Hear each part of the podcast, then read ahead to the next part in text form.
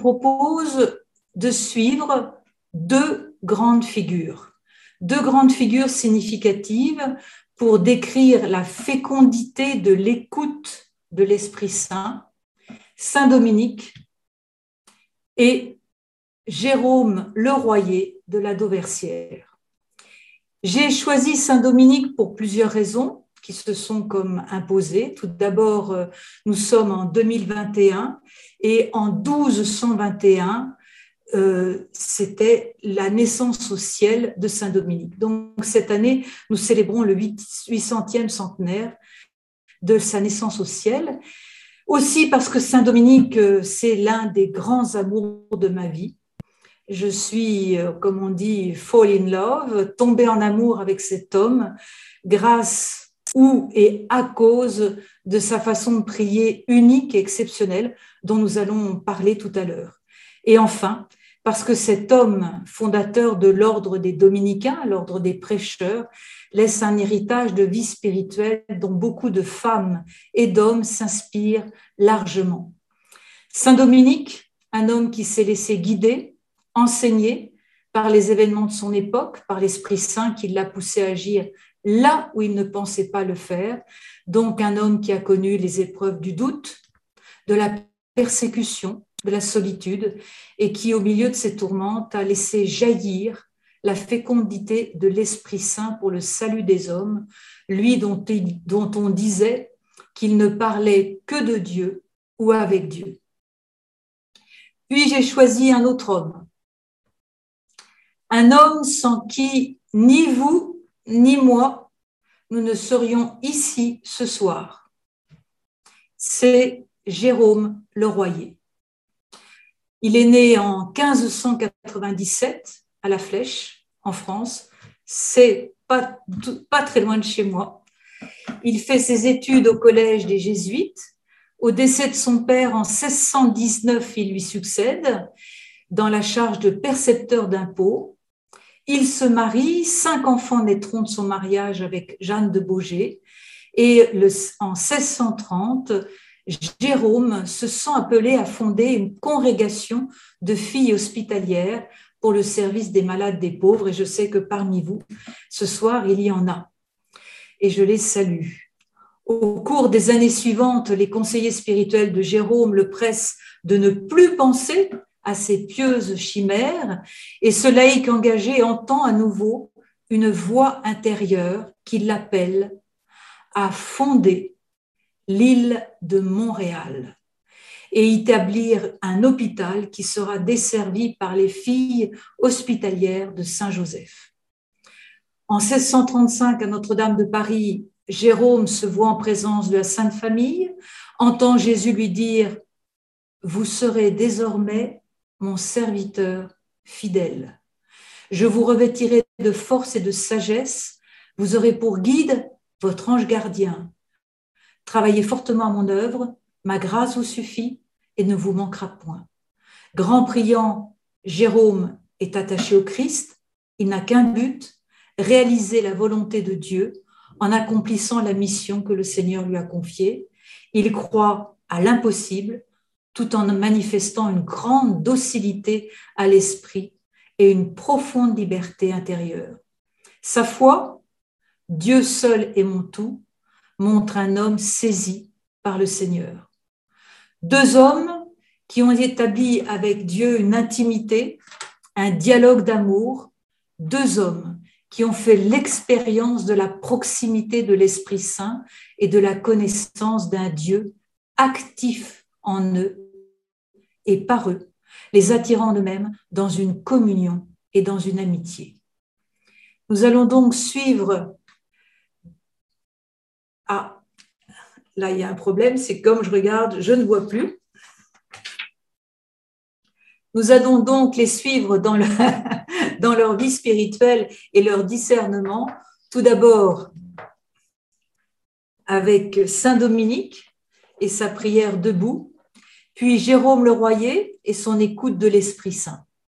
De ces deux vies, nous dégagerons ce qu'il en est de la vie dans l'Esprit Saint et du discernement. Tout d'abord, regardons Saint Dominique, mais auparavant, excuse-moi Thomas, celle d'avant. Voilà. Une conférence qui va se dérouler en trois parties. Premièrement, une vie spirituelle est une vie debout. Et nous verrons comment Saint Dominique nous apprend à être debout, non seulement de corps, mais surtout intérieurement. Une vie spirituelle est une vie d'écoute de l'Esprit Saint et nous verrons comment Jérôme le Royer a écouté. Et pour dégager ce qu'est la vie spirituelle, qui est une vie dans l'Esprit Saint, avec l'Esprit Saint, et par conséquent une vie de discernement. Voilà le, plan de la conférence, donc les trois points, avec Saint Dominique, sa prière corporelle, le sens biblique de l'attitude, Ensuite, la vie d'écoute avec euh, l'écoute de Jérôme le Royer. Puis ensuite, nous parlerons du discernement dans l'Esprit Saint.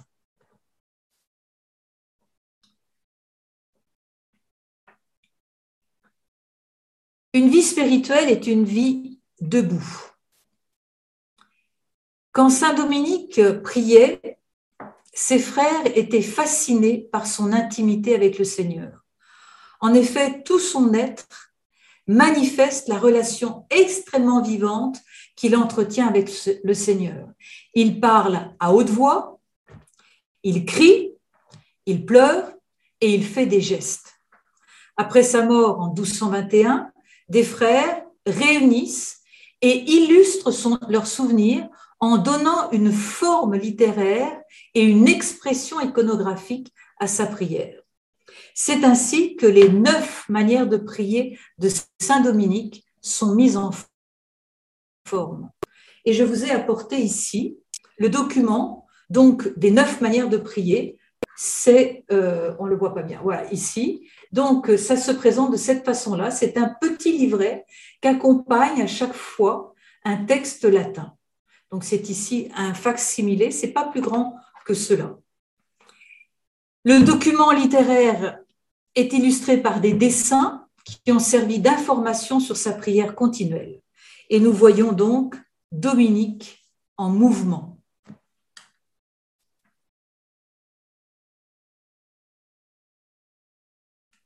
C'est la diapo numéro 3. Voilà.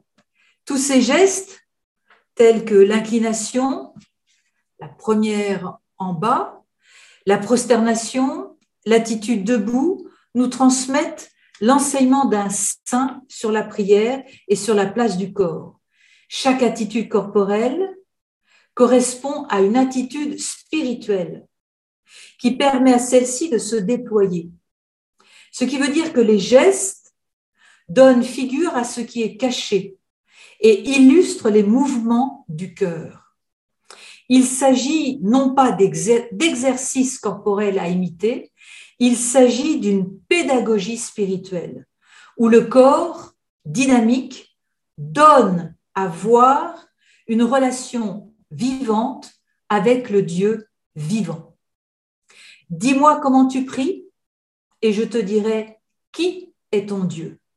Et c'est le secret de ces neuf manières de prier de Saint Dominique, une porte ouverte pour entrer dans une vie spirituelle joyeuse et féconde. De ces neuf manières, vous en voyez maintenant la cinquième, où Saint Dominique est représenté trois fois, debout, avec des positions différentes des bras. Le texte qui l'accompagne dit ceci. Debout, dressé, droit sur ses pieds, se ramassant en lui-même avec les mains à la hauteur des épaules, comme s'il voulait fixer ses oreilles pour recueillir une parole. Alors essayons de pénétrer dans le sens profond de cette attitude debout. Saint Dominique est comparé d'abord à un prophète. C'est une attitude d'attention que l'on retrouve par exemple chez Jérémie.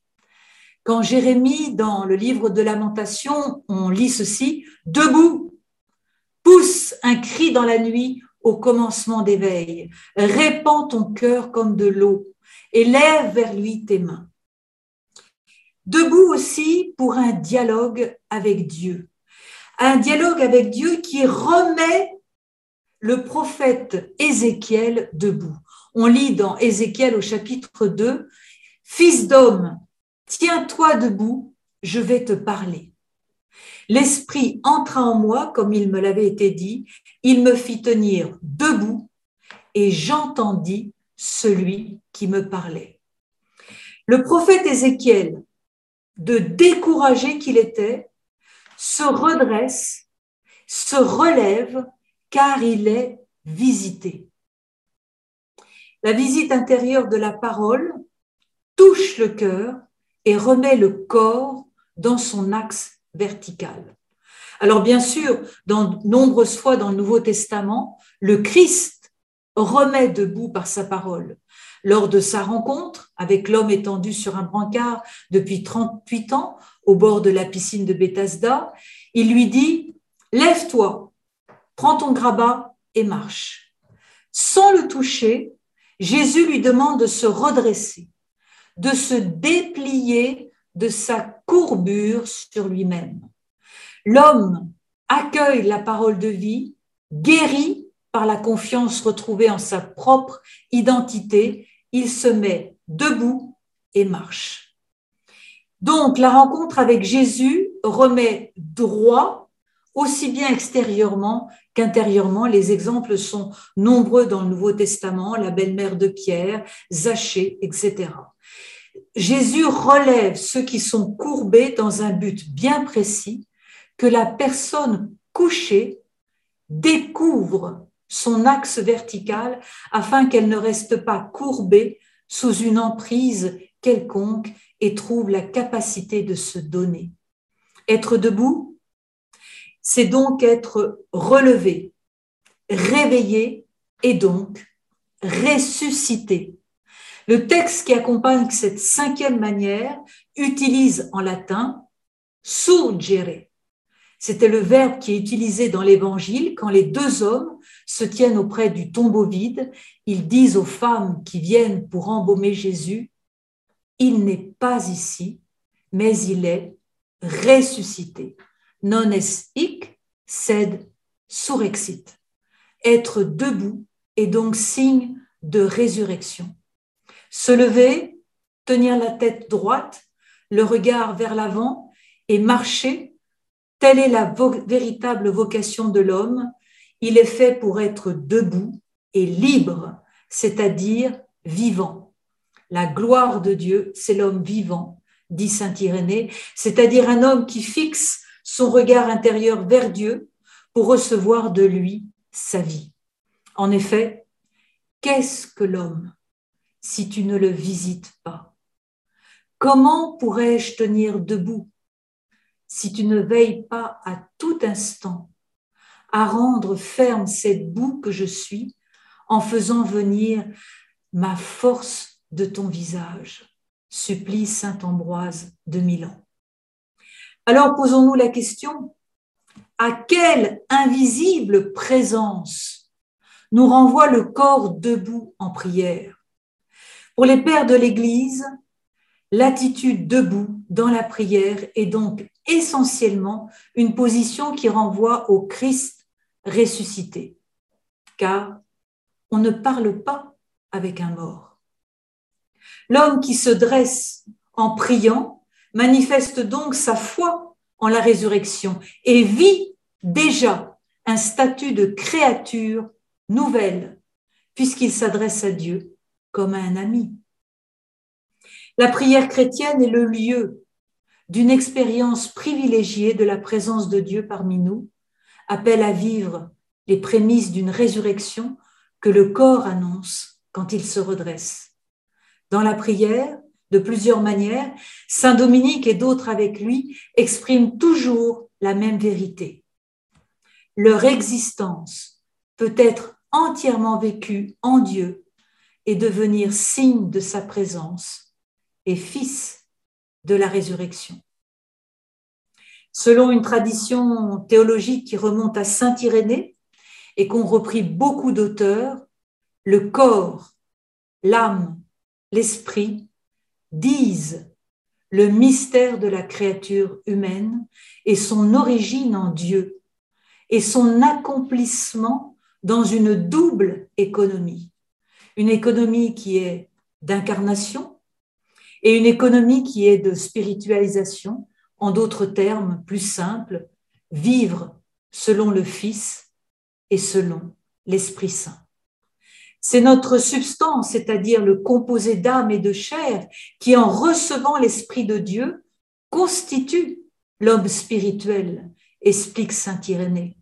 Et encore, si le Verbe de Dieu s'est incarné, la chair juste a réconcilié la chair captive du péché et l'a réintroduite dans l'amitié de Dieu. Cette amitié constitue notre salut cette amitié est le fondement de la vie spirituelle et de la prière. Alors, la prière vécue comme lieu de transfiguration et de résurrection pose les fondements théologiques d'une conception de la vie spirituelle joyeuse et attirante. Elle croit en l'unité de l'homme, âme, corps, esprit. De la manière de prier chez les saints, se dégage un enseignement sur l'anthropologie chrétienne et sur la vie spirituelle, celui de l'homme vivant en relation avec Dieu vivant et vivifiant. Comme disait Maxime le confesseur, celui qui a été initié à la puissance de la résurrection a connu le but dans lequel au commencement Dieu a constitué toutes choses. Alors nous entrons dans le deuxième volet de cette conférence. Une vie spirituelle est une vie à l'écoute de l'Esprit Saint.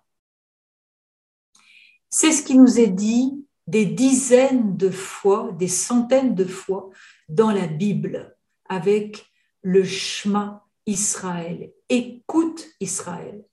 Ce qui constitue notre humanité, c'est d'écouter. Nous ne nous connaissons pas en nous regardant dans un miroir. Nous apprenons à nous connaître dans l'appel qui nous est adressé. La connaissance de soi ne s'accomplit pas dans la contemplation de soi, mais dans la vocation, au sens de vocare, appeler, qui ouvre de nouvelles perspectives. Celui qui ferme ses oreilles part de lui-même et reste en face de lui-même. Il se prend pour un Dieu ou bien demeure sans Dieu, c'est-à-dire sans orientation, voire sans équilibre.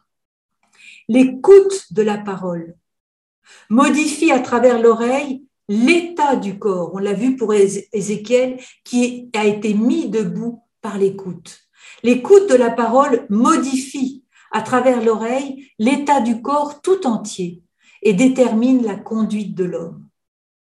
Entendre par le cœur, la parole donne équilibre, assurance et orientation. En hébreu, oreille se dit ozen, qui évoque l'idée d'ouverture et d'équilibre.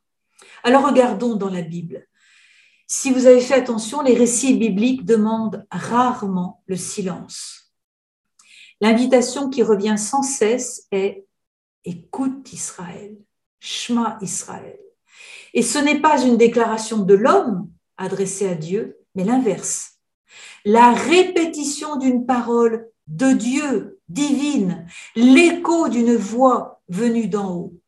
Le Shema est le rappel de la révélation faite par Dieu au peuple d'Israël et donc et dont l'attitude fondamentale revoit un événement, renvoie à un événement originel, Dieu parle.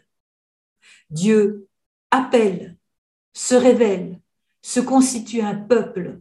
Celui qui invoque Dieu doit donc se mettre d'abord dans une attitude d'écoute et de présence à cet événement. Selon le rabbin Bayahin Pagda, le mot Shma signifie tout à la fois écoute, entends, comprends, obéis.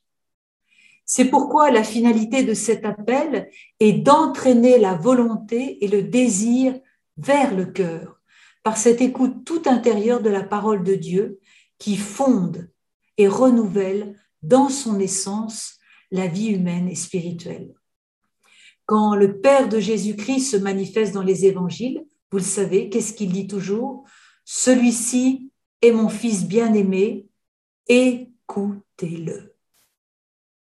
Le Verbe de Dieu est entré en Marie tout d'abord au travers de son écoute et de ses oreilles. Le missel de Salzbourg dit Réjouis-toi, Vierge Marie, Mère du Christ, car avec l'oreille, tu as conçu. Alors, Montréal, Jérôme Le Royer. La naissance de Montréal n'a-t-elle pas comme origine un appel, un appel intérieur, une vision, voire même un songe Vous devinez de qui je veux parler?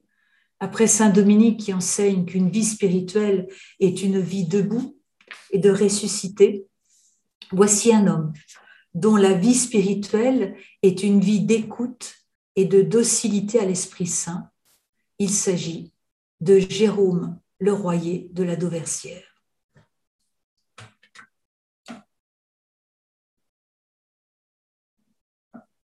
Interrogeons-nous. Qu'est-ce qui a présidé à la création de Ville-Marie, de Montréal? C'est une intuition, une vision qui habitait Jérôme Le Royer et l'a poussé à se lancer dans une entreprise démesurée. Trois documents témoignent. Le premier, les véritables motifs de messieurs et dames de la Société de Notre-Dame de Montréal, brochure rédigée par Jean-Jacques Ollier, qui était un ami intime de Jérôme. Le second document, l'histoire du Montréal, du suspicien d'Ollier de Casson, qui a eu lui comme informatrice Jeanne Mance. Et le troisième document, c'est les Annales de l'Hôtel-Dieu de Montréal, rédigé par sœur Marie Morin, qui fait appel au souvenir de Jeanne Mance en 1659. Voici, ce qu'on lit de son intuition de fonder Montréal. Nous sommes en 1635 ou 36. Le dessin de Montréal a pris son origine par un homme de vertu qu'il plut à la divine bonté inspirée de travailler pour les hommes de la Nouvelle-France dont il n'avait auparavant aucune particulière c'est-à-dire connaissance. Ce terme, aucune particulière cognoscience, signifie que Jérôme le Royer n'avait pas de lumière précise sur ce lieu. Il a une inspiration, selon le mot employé par M. Ollier. Dans le langage mystique du XVIIe, cela signifie une parole intérieure, une conviction venant de Dieu qui s'impose à l'esprit et qui ne trouve pas son origine dans un raisonnement, même si la raison intervient aussitôt pour discerner et confirmer. Cette inspiration progresse peu à peu et va s'imposer. Jérôme Le Royer doit fonder à Montréal un établissement pour évangéliser ses habitants. Cet homme n'a pas l'habitude de se fier à ses vues personnelles. Un discernement venant de l'extérieur est donc nécessaire. Les difficultés sautent aux yeux. Monsieur Ollier les a bien explicitées quand, après avoir parlé du dessin de Montréal, il dit En quelque répugnance qu'il y eut, comme chose par-dessus ses forces, contraire à sa condition et nuisible à sa famille. Enfin, plusieurs fois poussé, éclairé par des vues intérieures qui lui représentaient nettement les lieux, les choses, les personnes dont il se devait servir après une longue patience et plusieurs conseils et prières, fortifiés intérieurement à l'entreprendre comme service signalé que Dieu demandait de lui, il se rendit, comme Samuel à l'appel de Dieu. Jérôme n'entre pas spontanément dans cette voie d'audace. Il considère qu'il est chargé de famille, il ne voit que des inconvénients pour celle-ci dans une telle fondation. Aucun profit ne lui apparaît. L'entreprise est absolument au-dessus de ses capacités. Cependant, l'intuition revient, s'impose, il prend du temps, il patiente, elle est toujours là. Le lieu lui est représenté en esprit, ainsi que la voie qui permettra d'aboutir et les personnes. C'est Dollier de Casson qui explique le mieux le phénomène. Dieu lui ayant donné une représentation si naïve de ce lieu qu'il le décrivait à tous, d'une façon laquelle ne laissait point de doute qu'il y eût bien de l'extraordinaire là-dedans. Lui le dépeignait de toutes parts, non seulement quant aux côtes et parties extérieures de l'île, mais il en dépeignait encore le dedans. Et il en disait la beauté, la bonté des terres, la longueur, la largeur, dans ces différents endroits. Enfin, il discourait si bien de tout qu'allant un jour pour parler au révérend Père Chauveau, recteur du collège de la Flèche, qui le confessait, et lui disant que Dieu lui avait fait connaître cette île, la lui représentait comme l'ouvrage à laquelle il devait donner ses travaux afin de contribuer à la conversion des habitants. Il vit ce qu'il devait faire et s'il croyait que cela fût de Dieu, oui ou non, alors ce Père éclairé du ciel et convaincu par ce qu'il entendait de sa bouche, lui dit, N'en doutez pas, monsieur, employez-vous-y tout de bon. Jérôme le Royer s'adresse au Père Chevaux. Ce qui le frappe, c'est la précision des informations que donne Jérôme on n'est pas dans le rêve, mais dans la description. Il y a un accent de vérité dans ce qu'il dit et qui amène le jésuite à lui faire entièrement confiance. Cet événement absolument unique au monde transmet comment une vie spirituelle enracinée dans la prière, dans l'écoute, et la docilité à l'Esprit Saint peut produire des fruits inattendus dont nous sommes ce soir le signe tangible et visible. Sans l'écoute et la docilité de Jérôme le Royer, sans doute ne serions-nous pas ensemble ici ce soir. Alors, à la lumière de ces deux figures, laissons-nous enseigner par l'Esprit Saint sur la vie spirituelle. Car la vie spirituelle, c'est la vie dans l'Esprit et avec l'Esprit Saint. Et nous allons essayer de poursuivre cette troisième partie en regardant comment collaborer avec l'Esprit Saint. Qui est-il, l'Esprit Saint? Et comment discerner pour ne pas éteindre l'Esprit Saint en donnant quelques critères, sa pédagogie et nos résistances à la vie dans l'esprit et en essayant de voir le qu'est-ce qui reçoit l'Esprit Saint, à savoir le cœur.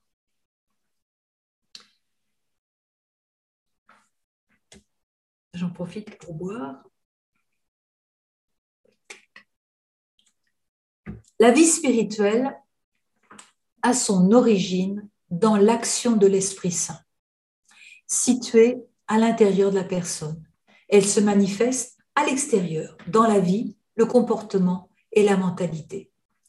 Les maîtres spirituels disent volontiers que la vie spirituelle, c'est la vie dans l'Esprit Saint.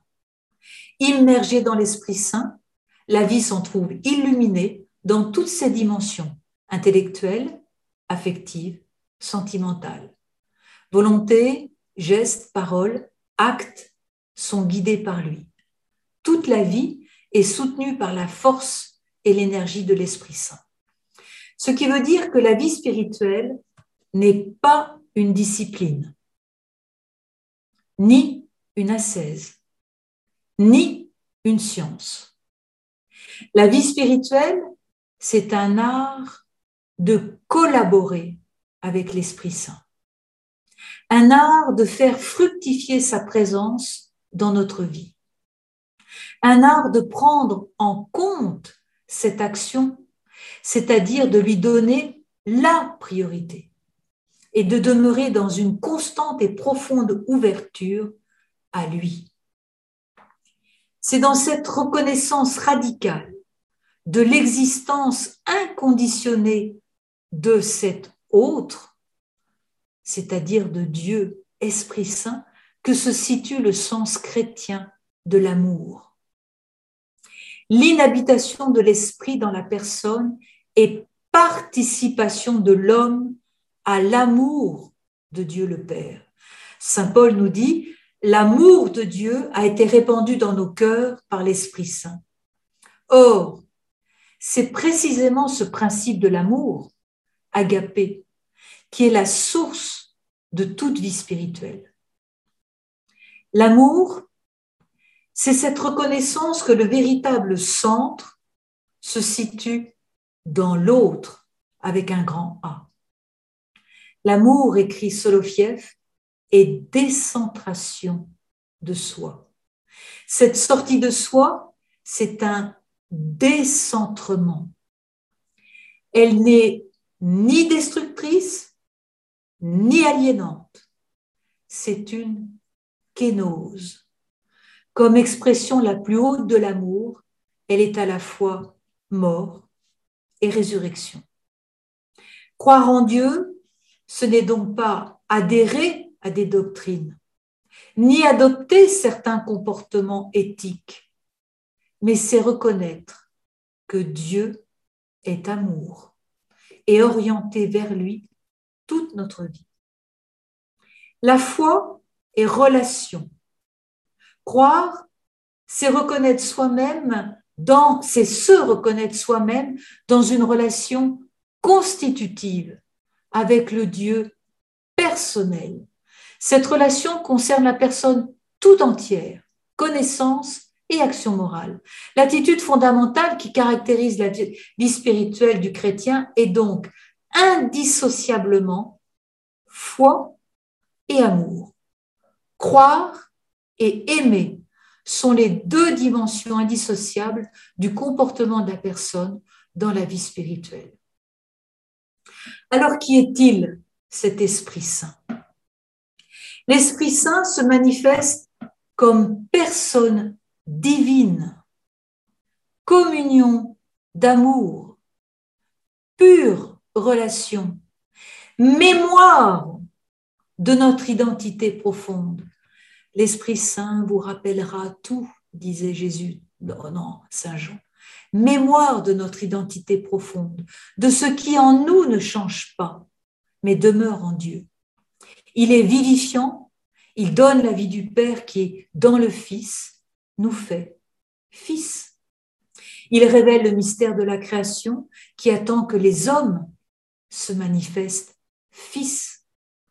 Il est donc possible de participer par l'Esprit Saint à la divinité pour devenir par grâce ce que Dieu est par nature, toute charité, car Dieu est amour. L'Esprit Saint personnifie le don que Dieu nous fait de sa vie et de son amour. Il est l'amour divin qui se donne. L'Esprit Saint est en personne le don de Dieu. Dans le mystère de la Trinité, il est en propre le don que produisent le Père et le Fils par leur union d'amour. Le don est l'acte même de l'amour. Le Père tout entier est élan d'amour vers le Fils dans un mouvement simple de générosité. Il est celui qui donne. Le Fils tout entier est élan d'amour vers le Père dans un mouvement simple d'action de grâce. Il fait retour vers le Père de tous ses dons qui le font vivre en tant que Fils. À la rencontre de ce double élan d'amour du Père et du Fils, l'un vers l'autre, l'Esprit Saint jaillit. Flamme vivante d'amour comme fruit est signe de ce parfait échange. On pourrait comparer l'Esprit Saint à l'esprit de famille, unique disposition commune au Père et au Fils pour penser, juger, vouloir, aimer, agir, toujours ensemble. Tout est tellement commun qu'il semble que les différents membres ont une seule et même intelligence, comme s'ils avaient une seule et même pensée, une seule volonté. Quand Dieu a décidé d'introduire dans les créatures, dans sa famille, il leur a donné son esprit et l'esprit du Fils pour vivre en famille dans l'esprit de famille. L'Esprit Saint est en Dieu le don en personne, parce qu'il résulte de l'union du Père et du Fils, l'un donnant tout, l'autre redonnant tout. Puisqu'il est le don de Dieu, l'Esprit Saint agit en nous par manière de don. Son action porte toujours la marque de ce qu'il est. Toujours, l'Esprit intervient comme un don vivifiant, portant à l'amour, à l'unité et à la simplicité et à la paix. Portant à l'amour, non pas à la haine, à l'unité, non pas à la division, à la simplicité, non pas à la complication, et à la paix, non pas à la guerre. À chaque instant, l'Esprit est à l'œuvre dans l'Église et en chacun de nous pour nous communiquer la vie que le Père veut nous donner par son Fils et en lui. Notre vie filiale, en participation à la condition du Fils unique, nous vient sans cesse par l'Esprit Saint. De notre côté, nous devons demeurer dans l'attention à la présence de l'Esprit Saint agissant au fond nous-mêmes, du lieu où il habite c'est-à-dire de notre cœur, qui est le centre le plus profond de notre âme. La relation entre l'esprit de l'homme et l'Esprit Saint permet aussi de comprendre qu'il s'agit d'un don tel que l'homme peut en disposer librement, même pour se détacher de Dieu. C'est parce qu'il est créé à l'image de Dieu que l'homme est libre, libre en vue d'une relation qui exige la liberté. L'Esprit Saint s'intéresse à tout ce qui fait notre vie, à tous nos actes. Il est constamment disponible pour nous assister, nous fortifier, nous éclairer, nous guider par ses diverses inspirations, émotions. À nous, il nous appartient d'être vigilants pour accueillir dans le moment présent ce que l'Esprit nous propose.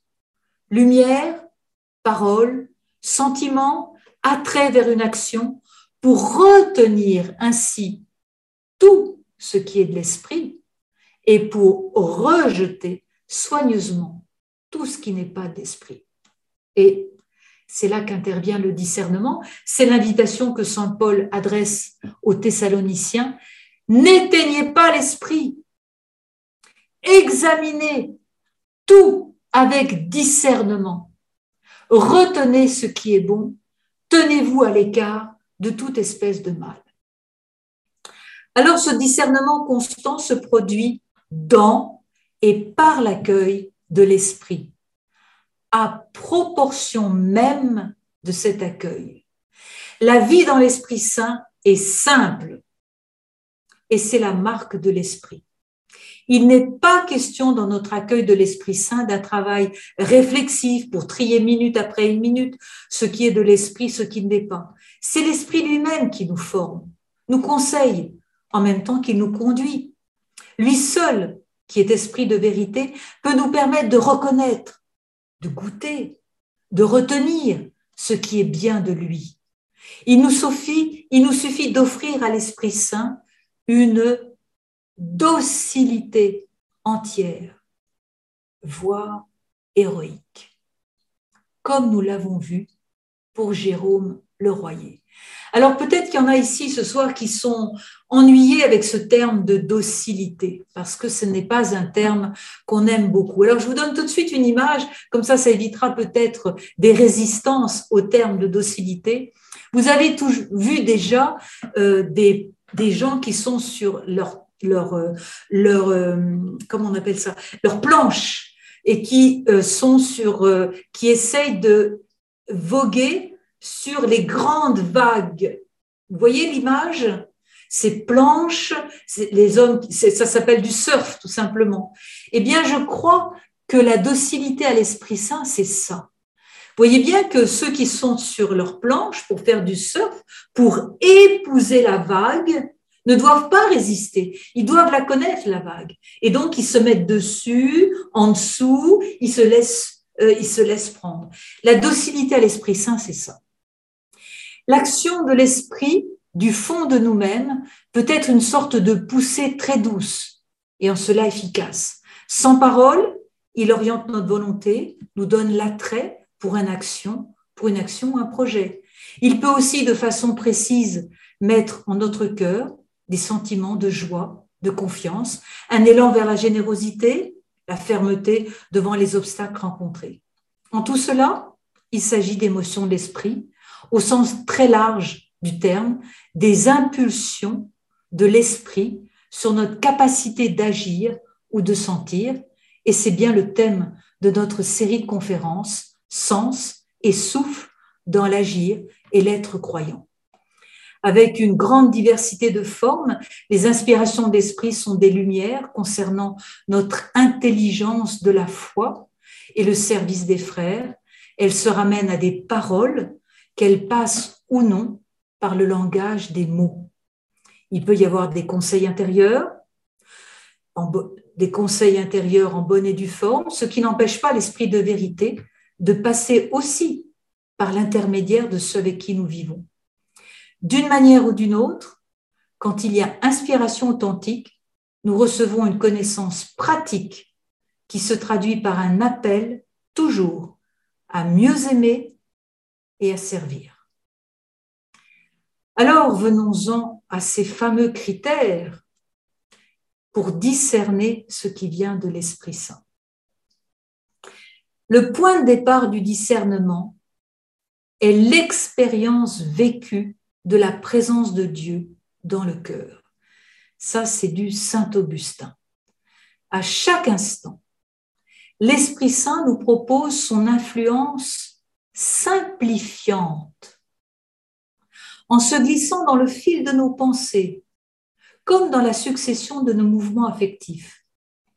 Ce qui rend délicat notre accueil à l'Esprit Saint, vous le savez, c'est que nous sommes en même temps exposés de façon habituelle à l'éparpillement, à l'imagination et à des attaques d'un autre esprit, l'esprit des ténèbres, qui passe d'autant plus inaperçu qu'en général, il passe par des chemins ordinaires et bien frayés.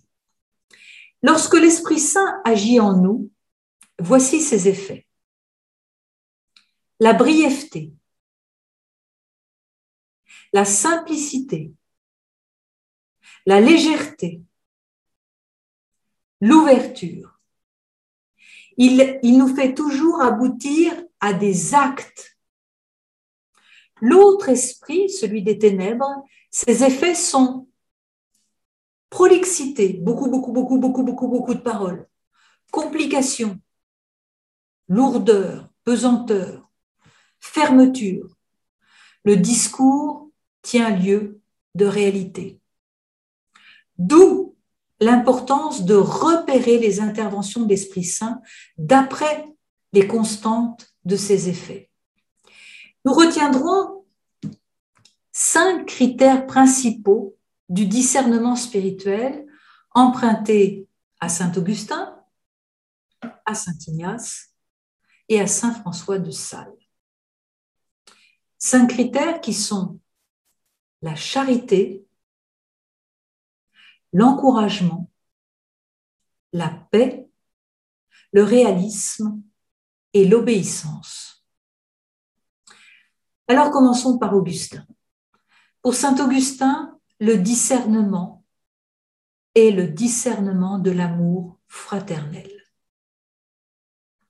La vie communautaire ou la vie familiale ou la vie professionnelle avec d'autres est la lumière pour le discernement et devient le critère le plus clair pour connaître la volonté de Dieu. S'offrir à la communauté exige de savoir se libérer, se purifier de tout égoïsme, de tout ce qui enferme sur soi. Saint Augustin dira que chacun interroge son cœur. S'il aime son frère, l'Esprit Saint demeure en lui.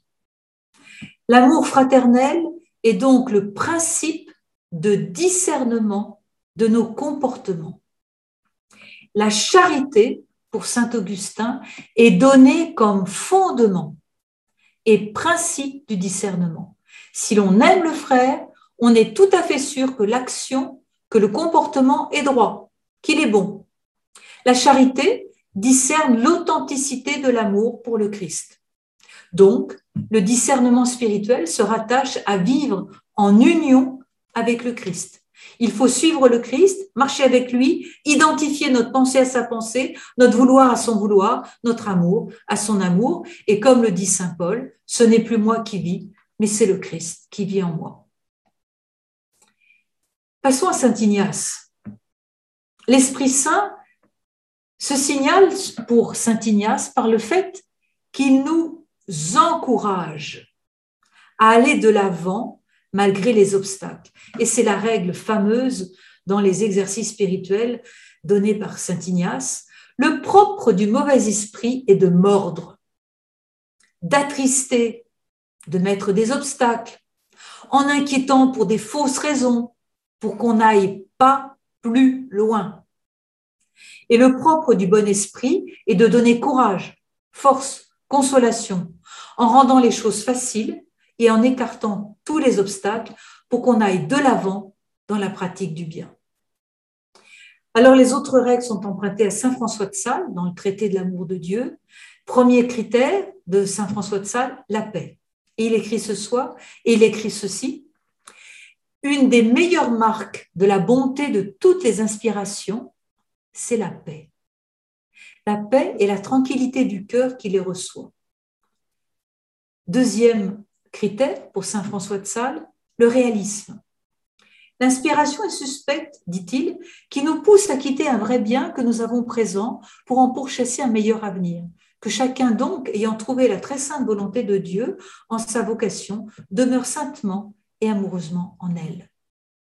Troisième, l'obéissance, et il dit, tout est assuré en obéissance, tout est suspect hors de l'obéissance. Quand Dieu jette des inspirations dans un cœur, la première qu'il répand, c'est celle de l'obéissance, au sens aussi très large d'écouter. Alors, il donne ensuite une synthèse. Les trois plus assurées marques des légitimes inspirations sont la persévérance contre l'inconstance et la légèreté, la paix et la douceur du cœur contre les inquiétudes et les empressements, l'humble obéissance contre l'opiniâtreté et la bizarrerie. Donc sur ce fond d'humilité et de réalisme, le choix est la priorité reconnue à l'encouragement dans la discrétion de la vie ordinaire, l'Esprit nous prépare et nous pousse au don entier de nous-mêmes en union à Jésus. L'Esprit Saint a aussi une pédagogie dans le quotidien et je suis sûre que beaucoup d'entre nous l'avons repéré. C'est son alternance des ombres et des lumières, des grâces et des épreuves. Alors Catherine de Sienne, nous donne à entendre Dieu le Père, qui explique les raisons de sa sagesse si déroutante pour nous. Voici ce qu'on trouve dans le dialogue. C'est Dieu le Père qui parle à Catherine. L'esprit ne peut demeurer immobile en moi, fixé sur un seul plaisir, comme s'il ne devait pas en recevoir d'autres de ma bonté. Ils sont variés, ceux que je procure, Tantôt je donne une allégresse spirituelle, tantôt une contrition, un dégoût si fort du péché qu'il semble que l'esprit en soit tout bouleversé.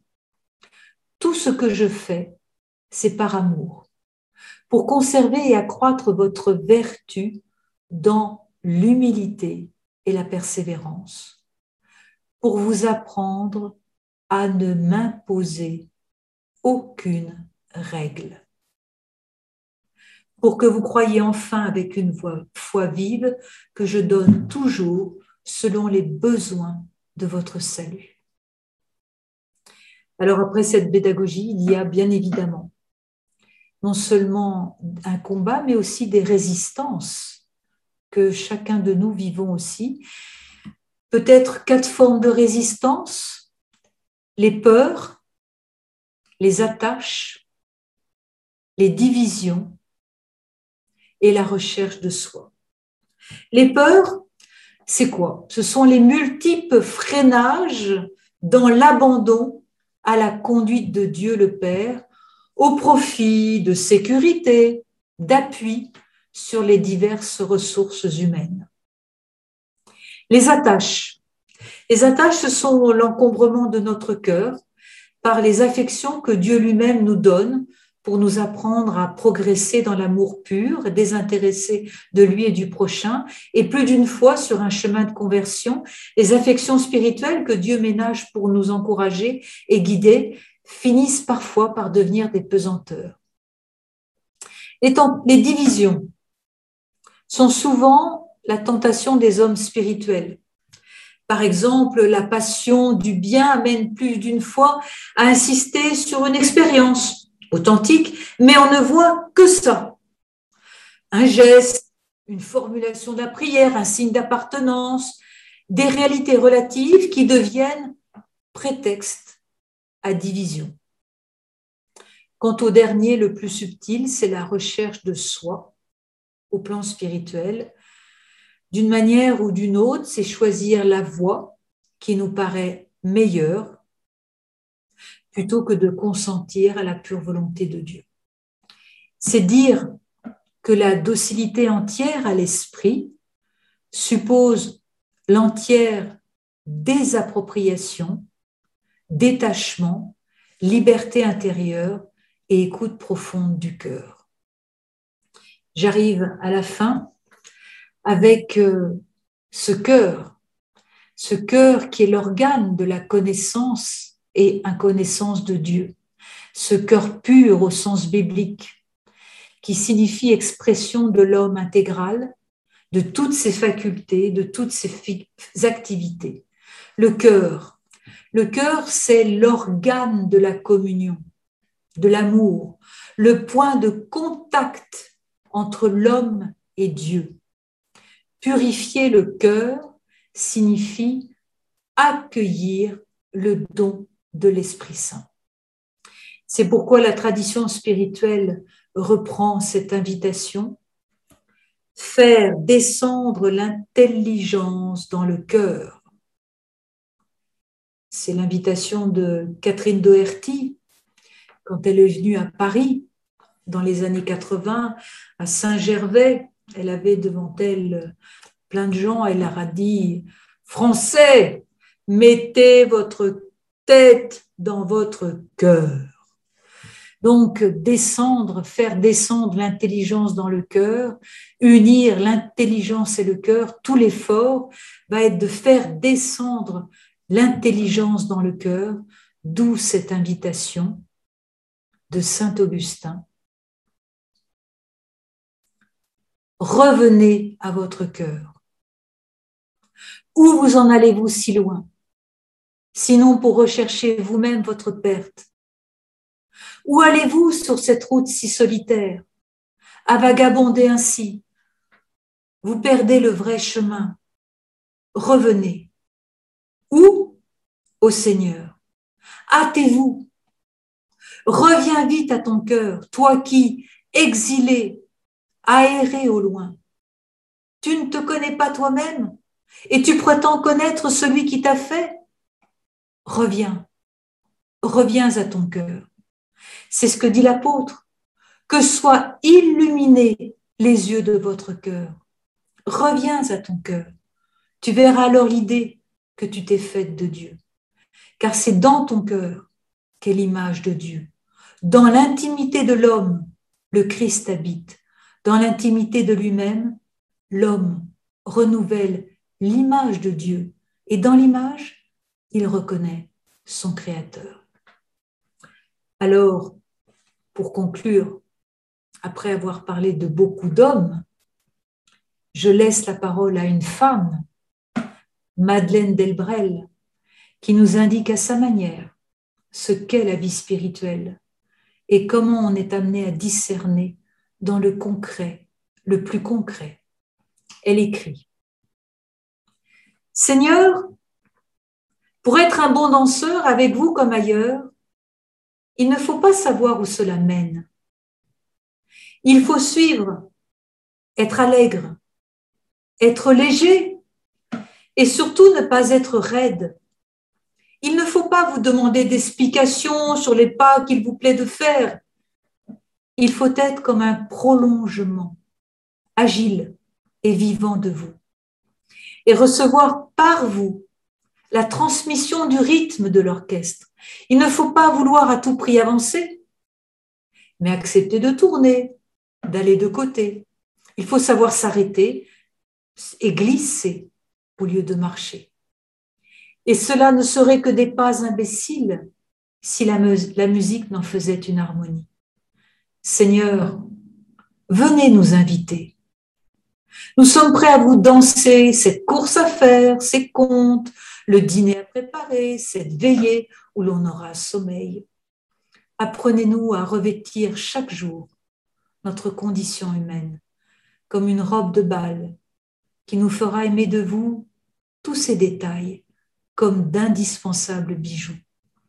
Faites-nous vivre notre vie non comme un jeu d'échecs où tout est calculé, non comme un match où tout est difficile, non comme un théorème qui nous casse la tête, mais comme une fête sans fin, où votre rencontre se renouvelle, comme un bal, comme une danse entre les bras de votre grâce, dans la musique universelle de l'amour.